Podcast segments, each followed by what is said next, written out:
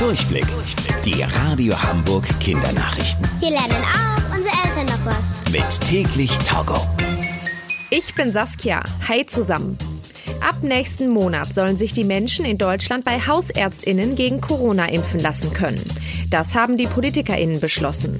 Sie hoffen, dass es so schneller vorangeht mit den Impfungen. Bislang wurden ja vor allem die alten und kranken Menschen gegen das Virus geimpft. Und zwar in den Altenheimen oder in sogenannten Impfzentren. Um es für die Menschen in Zukunft einfacher zu machen, sollen sie demnächst einfach zu ihrem Arzt oder ihrer Ärztin gehen können.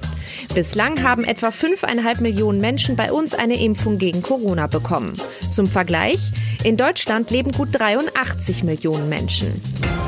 Das Jahr 2020 war weltweit das zweitwärmste. Das haben jetzt Wetterexpertinnen gesagt. Was sich erstmal nach schönem Sommerurlaub anhört, ist für die Umwelt keine gute Entwicklung. Denn wenn es wärmer auf der Erde wird, schadet das Tieren und Pflanzen. 2020 ist zum Beispiel das Eis in der Arktis stark geschmolzen.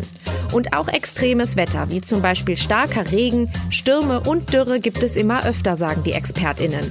Es sei im vergangenen Jahr in Deutschland in acht Monaten zu trocken und in den vier anderen Monaten zu nass gewesen. Um die Umwelt zu schonen und dabei zu helfen, dass sich die Erde nicht weiter erwärmt, können wir zum Beispiel weniger mit dem Auto fahren oder mit Flugzeugen fliegen.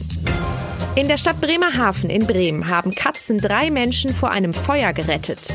Die Menschen haben in einem kleinen Gartenhaus geschlafen, zusammen mit mehreren Katzen. Die fingen mitten in der Nacht an, ganz laut zu fauchen und zu miauen. Dadurch wachten die Menschen auf und sahen das Feuer. Das breitete sich am Eingang des Hauses aus. Noch bevor die Flammen den Weg nach draußen versperrten, konnten sich die Menschen zusammen mit den Katzen retten. Verletzt hat sich dabei zum Glück niemand. Die Radio Hamburg Kindernachrichten. Mit täglich Togo.